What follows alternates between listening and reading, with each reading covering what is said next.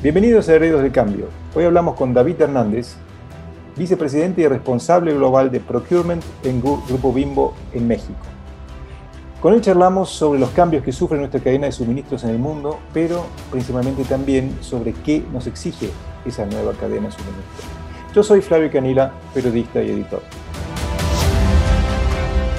Yo soy Pablo Barassi, experto en desarrollo organizacional.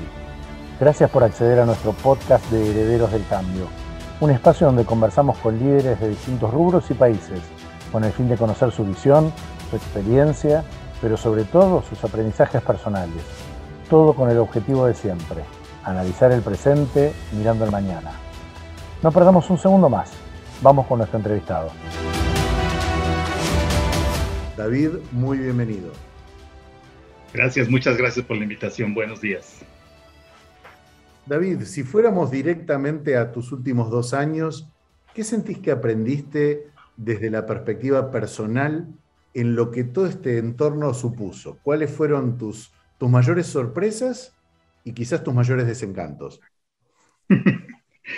Bueno, han sido un, par de años bastante raros, ¿no? Realmente era muy difícil prever algo como lo que ha ocurrido y, y realmente pues el mundo cambió de un momento a otro. Eh, las condiciones en las que veníamos trabajando cambiaron. Eh, tengo que decir que nosotros, mi equipo, eh, en general en, Grupo Bimbo, teníamos ya la costumbre de trabajar de manera remota. Al ser un grupo mundial, pues no, no es posible que todos nos podamos reunir para, para trabajar juntos. Y esto ya lo hacíamos, ya teníamos esta, un poco esta costumbre. Pero no es lo mismo cuando lo haces por una decisión propia que cuando lo haces forzado y cuando no tienes otra alternativa. Y bueno, pues también es cierto que, el, mercado cambió, el mercado se, contrajo, se, puso muy complicado conseguir algunos materiales en algún momento y tuvimos que enfocarnos a, producir lo que tenía más, eh, digamos que era más estándar, que, tenía más salida al mercado. Eh, productos que se consumen más en casa y no en la calle por, todo lo que generó esta pandemia. Y entonces tuvimos que enfocarnos a tener unos lotes de producción mayores, a materiales más sencillos, a priorizar eh, algunos de los materiales que comprábamos normalmente sobre otros y a trabajar de una manera diferente con los proveedores. Se volvió nuevamente más importante estar cerca del mercado, estar cerca de los proveedores, entender qué estaba pasando cada día, entender cómo estaba la gente también, porque teníamos que estar pendientes de la salud de todo el equipo, teníamos que estar pendientes de que todo el mundo tuviera las condiciones de, de trabajo pues donde lo estuviera desarrollando, en sus casas principalmente, y que pudiéramos funcionar con estas condiciones. Entonces, realmente los aprendizajes pues son, son, son realmente muy ricos.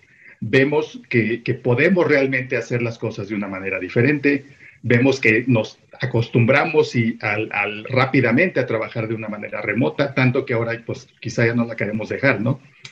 Y también pues que, que, podemos solucionar las cosas desde, desde cualquier punto, ¿no? Realmente tenemos la ventaja como humanidad de contar ahora con la tecnología, con las herramientas de conexión y con, y con una serie de herramientas que nos permiten realmente estar en contacto y poder entender lo que está pasando en todo momento e ir solucionando los problemas. Ahora, David, déjame entrar ahí. Yo te iba a hacer una pregunta más, la hago después, pero vos dijiste varias veces hacer las cosas diferentes, aprendimos a conectar cosas de forma distinta. Desde tu lugar más personal, a ver, ¿cómo, cómo lo sentiste? ¿Cómo afrontaste ese momento de decir, lo que conocíamos ya no funciona, lo que conocemos, lo que vamos a hacer no lo sabemos, ¿Cómo hiciste ese tránsito interno? O sea, ¿cómo, lo, cómo, te planteaste? Eh, ¿Fue un momento de, bueno, me voy a dar una vuelta a la, digamos, a la, cuadra? O, cómo planteaste ese desafío también personal? Porque lo que hace un líder, al fin y al cabo, tiene que transmitir tranquilidad, tiene que transmitir de alguna manera, no sabiduría, pero sí un poco de, firmeza, de plantarse. ¿Cómo lo hiciste tú? Bueno, lo, que, lo que hicimos y a lo que yo promoví es que nos viéramos mucho más seguido como, como equipo teníamos una reunión eh, donde nos reuníamos todos, veíamos lo que estaba pasando en todo el mundo y incrementamos la frecuencia de reuniones. Yo quería estar más en contacto con la gente y creo que ese contacto que no se puede tener físicamente se puede de alguna manera mitigar cuando tenemos una, una serie de reuniones más frecuentes donde encendemos la cámara las llamadas de Zoom con cámara encendida, pues siempre nos ayudan a, ver cómo está la, persona. Empezar siempre preguntando si todo está bien en casa, si las familias están también bien, si tenemos las condiciones de trabajo adecuadas. Estar muy pendiente de lo que estaba pasando con la gente. Y, el, contacto más frecuente, el, poder eh, estar hablando sobre, sobre temas personales y también temas de, de trabajo a la vez, pues esto acercó al equipo o, por lo menos no hizo que se, pues que se desperdigara, ¿no? Y que, y que se rompiera ese vínculo que tenemos de, trabajar juntos y pues que pudiéramos estar todos al tanto de lo que estaba pasando en todos los países. Esto es algo que, que, es muy importante para un grupo global como, como el nuestro, en donde lo que está pasando en un país va a tener impacto y efectos en otros países. Y si podemos eso anticiparlo y si podemos compartir qué es lo que está pasando en cada región, pues esto nos permite irnos anticipando a problemas o ir eh, de alguna manera haciendo rollout de best practices y copiando las buenas soluciones que se implementan en un sitio para ir a otro. Ahora, la cadena, como bien decías, lo que pasa en un país impacta en otro. En este caso, la cadena se quebró totalmente en algunos casos y hoy se está reconfigurando, como decíamos, sin saber muy bien hacia dónde se está, porque se reconfigura cada día. Uno de los jugadores o actores que quizá entró más en esa cadena es el consumidor. Em, ¿Qué ves vos que un grupo como Bimbo, cómo lo trabajan ustedes desde Bimbo y de la, digamos, el Departamento de Adquisición y Compras, eh, para meterlo a ese consumidor dentro de la cadena y estar más atentos a él? ¿cómo, ¿Cómo trabajan ese nuevo jugador que antes era uno más, pero ahora es como el que decide muchas cosas. No me ha hablado del consumidor final, sino también del proveedor que puede hoy estar decidiendo de una manera distinta con quién trabaja, con quién no. Sí, sí, claro. El, eh, el, patrón de consumo cambió y esto pues está dictado por el consumidor, por las nuevas condiciones en las que se desarrolló la vida, eh, con estos lockdowns que hubo en muchos países. Eh, el consumo se dirigió a productos más de, hogar, ya no tanto a los productos que se consumen en la calle a productos más de tamaño pues, familiar, de tamaño grande, que en donde se, se reparten entre varias personas los, los, los productos que vienen en, en, una bolsa, un paquete. Y esto pues nos forzó a nosotros a, a, dirigir nuestra producción hacia ese tipo de productos, ¿no? adaptarnos a lo que el consumidor estaba pidiendo en ese momento, a producir más de lo que estaba demandado pero siempre nuestra, nuestra gran misión y nuestra, pues nuestro trabajo, nuestra obligación nos lleva a servir al consumidor en todo momento, a nuestros clientes y a nuestros consumidores. Entonces, a pesar de, de las disrupciones de la cadena, a pesar de la dificultad de la situación, teníamos muy claro que teníamos que continuar entregando el producto. Eh, los alimentos pues, son productos de primera necesidad. La gente esté en casa o en calle o en la oficina, tiene que comer y pues nosotros tenemos esa obligación de, llevar esos los alimentos que producimos a las manos de nuestros consumidores y a que tengan acceso a ellos de una manera fácil y rápida. Y entonces eso es una gran misión que tenemos y pues eh, le dimos prioridad a eso, ¿no? Le dimos prioridad a satisfacer la demanda que, que teníamos en algunos países, en Norteamérica sobre todo. Eh, el consumo eh, en casa subió mucho y esto nos, nos provocó pues algunas disrupciones dentro de la cadena que, nosotros normalmente tenemos, nos forzó a ser más productivos, nos forzó a ser más eh, enfocados en, los productos que estaban siendo demandados y a satisfacer esa demanda de cualquier forma. Déjame, David, bucear un poquito en la riqueza de toda tu historia y, por ejemplo, si tú con Sumout miras un poquito lo que está pasando en términos, por ejemplo, de transformación digital, eh, cómo nos ha permitido repensar las organizaciones en general.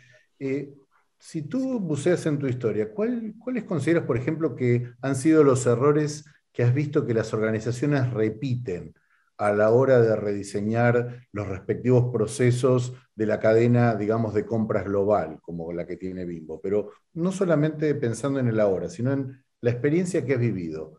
¿Qué grandes aciertos y qué errores parecería que siempre cometemos? Ciclando. Sí, sí, sí. Pues mira, yo creo que un, error muy común es el trabajar en silos, en que cada uno eh, hace su trabajo y realmente no está pendiente de todo lo que está pasando en la cadena. Las cadenas son sistemas, no solamente es, un, es una línea recta, ¿no? De que este le da al otro y el otro le da al otro y, se va uno, uno tras otro al, eh, como sigue.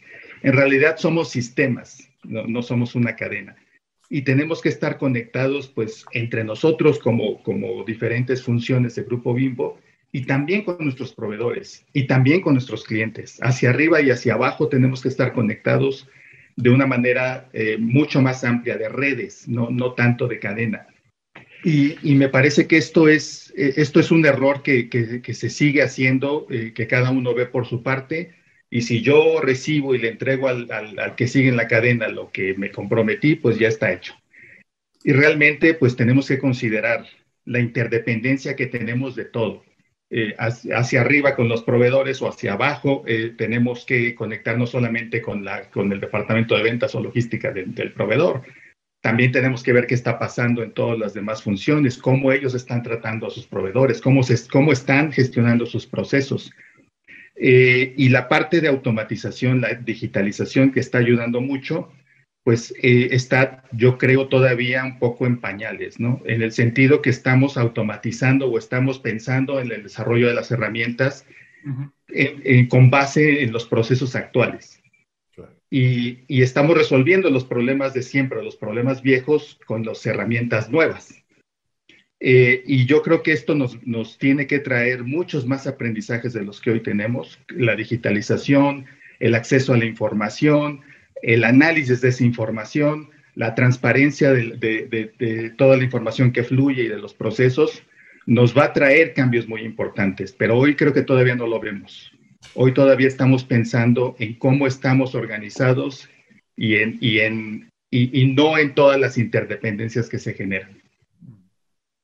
Ahora ahí el factor humano me parece clave, ¿no? Y eso lo escuchamos mucho cuando hablamos con líderes que el factor humano también entró o se volvió a centrar, a ver, el people-centric de alguna manera, si tú quieres, volverlo ahí. ¿Cómo trabajarías o cómo ves que hay que trabajar justamente esa cadena más digitalizada, más ágil, más innovadora del lado humano? ¿Cómo un líder debería estar trabajando ese camino con sus equipos y no solo suyos, sino también, como bien decías, una cadena no es, es un sistema, no es una secuencia de, pasos. Exacto, sí. Eh, el, en, cuanto a las, habilidades que, debe, que, debemos de tener como responsables de, la cadena de supply chain, de compras, pues realmente te, hemos aprendido mucho en estos dos años, ¿no? Y, y, estas nuevas habilidades que tenemos que tener, pues están siendo evidentes que son las que vamos a tener que conservar. Una de ellas muy importante es eh, la flexibilidad y la capacidad de, de pensamiento estratégico. Uh -huh. eh, eh, me refiero a esto porque antes de, de estos últimos años de, pandemia, que las condiciones del mercado han cambiado, pues había mucho foco en mantener inventarios bajos, en el just in time, en, en, el ser muy, muy eficientes en, la, en, los lotes de producción, en los tamaños del lote, en los tamaños del, del, del transporte, para eficientar lo más posible los costos de la cadena. Hoy realmente eso no es lo que está primando, ¿no? Eh, y se sigue, bueno, ha cambiado el problema del año pasado a este, pero seguimos teniendo problemas de disrupción de las cadenas de suministro. No podemos pensar en tener inventarios bajos, no podemos pensar en tener lotes muy grandes con un proveedor. Tenemos que tener esa flexibilidad en dónde estamos teniendo problemas, dónde tenemos que subir los inventarios, donde tenemos que trabajar más cerca con los proveedores, donde tenemos que crear fuentes alternativas de suministro y tenemos además eh, que tener esa capacidad estratégica de desarrollar eh, eh, realmente un, una, una, estrategia que involucre a todas las áreas que, que, que tienen que ver con la, con la aprobación de, de proveedores de materiales, de fórmulas alternativas, para poder tener eh, armas con que defendernos con esta nueva vorágine de cosas que están pasando, ¿no? Entonces, eh, una parte también muy importante que tenemos que tener los profesionales de supply chain es la, capacidad de influenciar y relacionarse con nuestros stakeholders para conseguir eh, que se creen estas fuentes alternativas de suministro, estas eh, fórmulas flexibles y que nos permitan tener pues agilidad de piernas para cuando tenemos los problemas a los que nos estamos enfrentando el día de hoy, ¿no? Son clarísimas las cualidades que estás nombrando, digamos, dentro de la, del mundo humano, del mundo del liderazgo. Déjame que te haga una pregunta personal dentro de esta interconexión que vos ves globalmente y que vivís cotidianamente. En términos de lo que tú sientes, tú piensas, ¿cuál es tu regla de oro para no perder el norte? ¿Qué te dices a ti mismo cuando ves ese nivel de complejidad? Ya te tomamos la idea de que no es más supply chain, es supply net. Este, ¿cuál, es, tu regla de oro? ¿En dónde, dónde está tu, tu ancla en ese sentido? Pues lo, primero es fijarlo, ¿no? ¿Dónde vamos? ¿A dónde tenemos que dirigirnos? ¿Cuál es el objetivo primordial? A veces nos perdemos en, una serie de, metas y objetivos que definimos y perdemos un poco ese norte, pero lo, principal es eh, eh, tenerlo muy claro, comunicarlo y seguirlo, ¿no?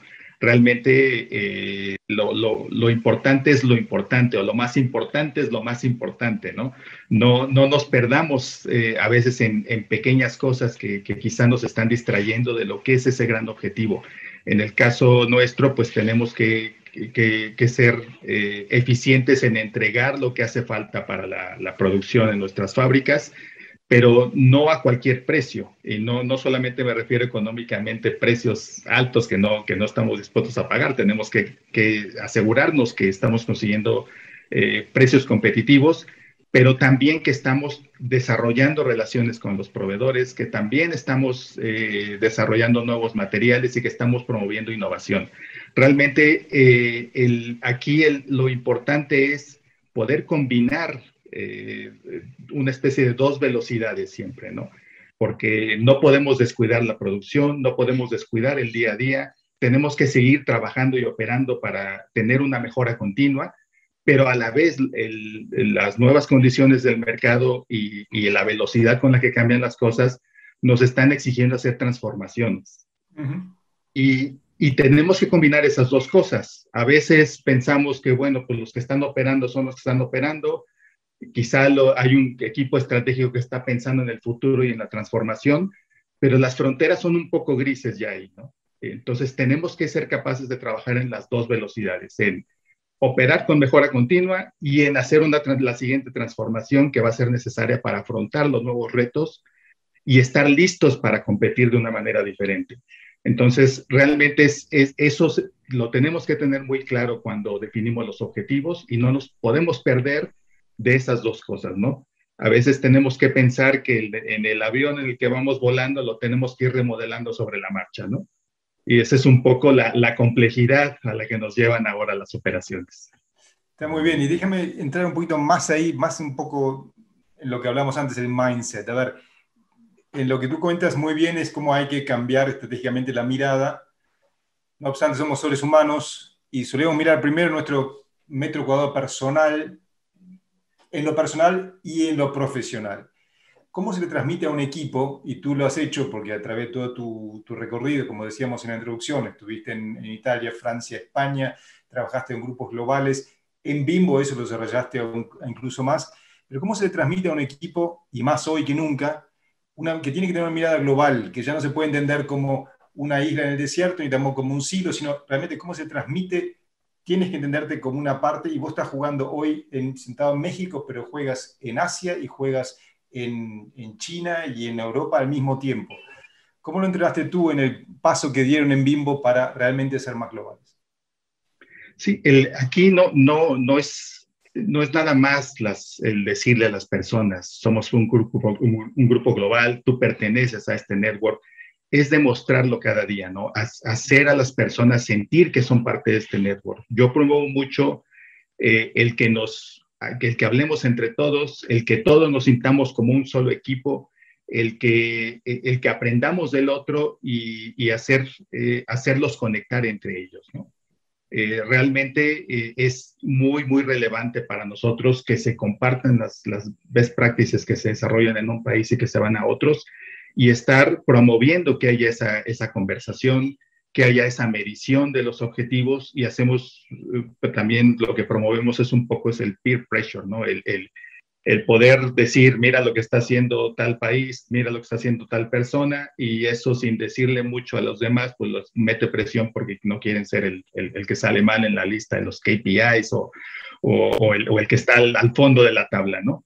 Entonces, eh, eh, esto es un trabajo de todos los días, ¿no? No, basta con, con, hablarlo una vez, no basta con poner un ejemplo, es todos los días tenemos que estar hablando de, lo que está pasando en todo el mundo, de lo que un país está haciendo y, y, los demás lo pueden hacer, y, y de colaborar juntos en algunos proyectos, ¿no? Tenemos objetivos que son comunes y esto también promueve que la gente trabaje de, de manera conjunta y, que cada uno quiera aprender lo que están haciendo los demás, ¿no? Pero sí, este es un trabajo de todos los días. La verdad, el tema diversidad, inclusión, lo intercultural que estás nombrando es clave, todos lo sabemos, no todo el mundo ha tenido la oportunidad de vivirlo. Desde tu experiencia, ¿qué le comentarías como alguna gran clave que has sacado de cómo se trabaja todas estas variables mal llamadas blandas digamos, del orden de lo invisible, alguna experiencia que tú digas, esta me marcó y a partir de aquí nunca más pude seguir haciendo las cosas como antes, o aprendí realmente esta lección. ¿Alguna que nos quieras compartir? Pues mira, son, son, son varias. Eh, quizá la, la, la, que, la que más destacaría es, pues, eh, que las diferencias culturales realmente se diluyen cuando estamos hablando de, de, de objetivos concretos, de, de, visión, de ir buscando la, la, las soluciones. Eh, no podemos obviar ni podemos eh, ignorar las, las, diferencias culturales, la, riqueza que nos trae el, eh, pues la globalización en, en, una función como, como la que yo desarrollo, como un grupo, como grupo Bimbo.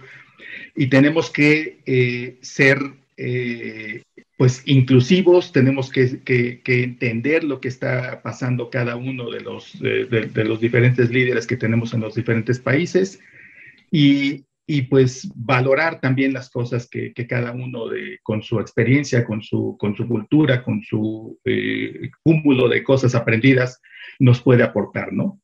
Entonces, eh, realmente creo que esto es un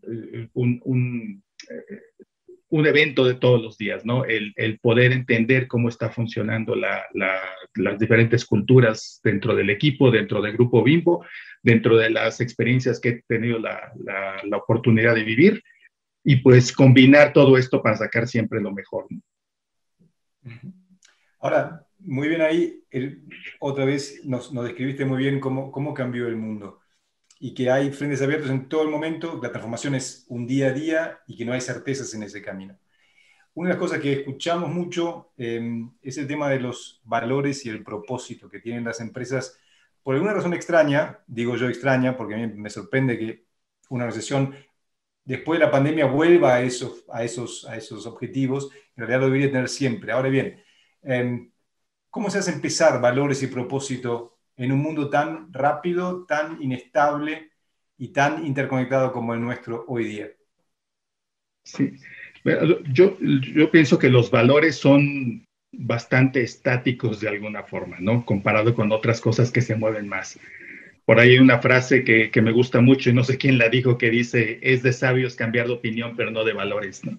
Y creo que los valores se tienen que mantener desde mi punto de vista, ¿no? Hay, hay valores sobre pues, la ética, eh, la forma de hacer las cosas, el no hacerlas, eh, no buscar las ganancias a cualquier precio, eh, el tratar bien a la gente. Estos valores son válidos, eh, pues pase lo que pase, ¿no? Realmente lo que puede evolucionar, lo que, lo que tiene que cambiar son las cosas, que, cómo se hacen las cosas, la, la, la forma en la que vamos a llegar al, al, resultado quizá también puede cambiar, pero no el, el, el, mantener el cuáles son esos valores que nos mueven o cuáles son esos valores que promovemos. Entonces, eh, los valores eh, que, pues, que tiene Grupo Bimbo, los valores que, que tenemos como personas eh, dentro del equipo, pues esos son más estáticos, ¿no? Y los tenemos que mantener siempre presentes, pues pase lo que pase, cambie lo que cambie y, y, y que, y que soporten las evoluciones, ¿no? Hoy sos un referente, digamos, internacional en tu área de expertise. Contanos un poquito, ¿quién te inspiró en tu historia y en tu trayectoria para llegar a este punto? ¿Quién te inspiró y quién te inspira ahora? Pues eh, mucha gente me ha inspirado. Eh, esto de, las compras, ¿no? Como tal, yo me inicio en compras casi por una casualidad, porque pues yo soy ingeniero bioquímico, yo soy más de, era más de laboratorio, más de procesos, más de, de ir a, a, desmenuzar la química de las cosas.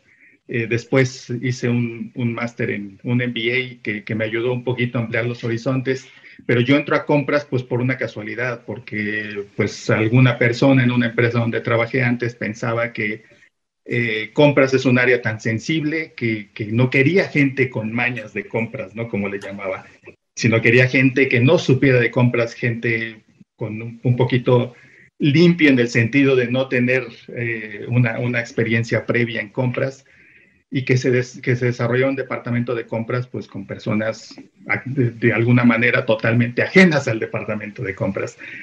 Eh, a mí me inspira, eh, me inspiraron mis jefes siempre, ¿no? Y me siguen inspirando mis jefes. Eh, he tenido la fortuna de tener jefes que me han mostrado un, el camino de por dónde se tienen que hacer las cosas, los valores con los que se tienen que hacer las cosas. Eh, y el, el, área de compras eh, me ha permitido conocer mucha gente. ¿no? El, el, a mí compras me gusta en el sentido que te permite hablar con muchos proveedores, muy diversas industrias cada uno, muy diversas experiencias y tamaños de empresa. Y entonces la oportunidad de conocer tanta gente también enriquece mucho. Entonces realmente han sido muchas influencias para mí, eh, pero yo siempre he tenido mucho respeto por, por, por, los jefes, ¿no? Que un jefe inspirador, alguien que, que promueve los valores de, no solamente de la empresa, sino de los valores humanos, pues son, son, eh, son precisamente las personas que a mí me motivan, que, que me han eh, hecho pues eh, ir buscando ser siempre como alguno de ellos, ¿no? Entonces, puedo mencionar a varios de mis jefes, eh, realmente tengo algunos muy buenos y han sido mi mayor fuente de inspiración, ¿no? Y la última ya, porque estamos cerrando, ustedes están viendo que acá en Madrid se va poniendo el, el sol. La última, David, eh, saliéndonos de, de, lo profesional, personal, como David, ¿cuál es el gran pendiente que tiene David Hernández? Pues mira, eh, yo lo que me gustaría y, lo, y el, para lo que estoy trabajando es, yo quisiera que hubiera más CEOs, más directores generales que pasaran por compras o que más compradores pudieran llegar a ser directores generales. Yo creo que si una, una persona, un, un CEO, un, un director general, tiene la oportunidad de tener una experiencia de compras, sería una, un mejor CEO. Yo estoy convencido de eso precisamente por lo que mencionaba antes. El, el que compras te da la posibilidad de conocer muchas empresas, conocer la parte exterior de la empresa e introducirla dentro de la empresa en la que estamos trabajando. Entonces, esa habilidad de, conocer diferentes industrias, diferentes personas y el de alguna manera defender lo externo, traer lo externo para llevarlo a lo interno, es una experiencia que enriquece mucho.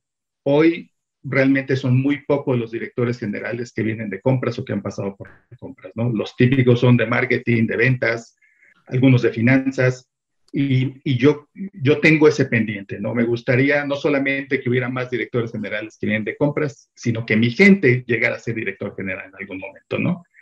Eh, mis colegas, mi equipo, que puedan seguirse desarrollando y llegar a tomar esas posiciones. ¿Y en lo personal? Digo, escalar un volcán, volar un avión. en lo personal, afortunadamente he hecho muchas de las cosas que, me he propuesto.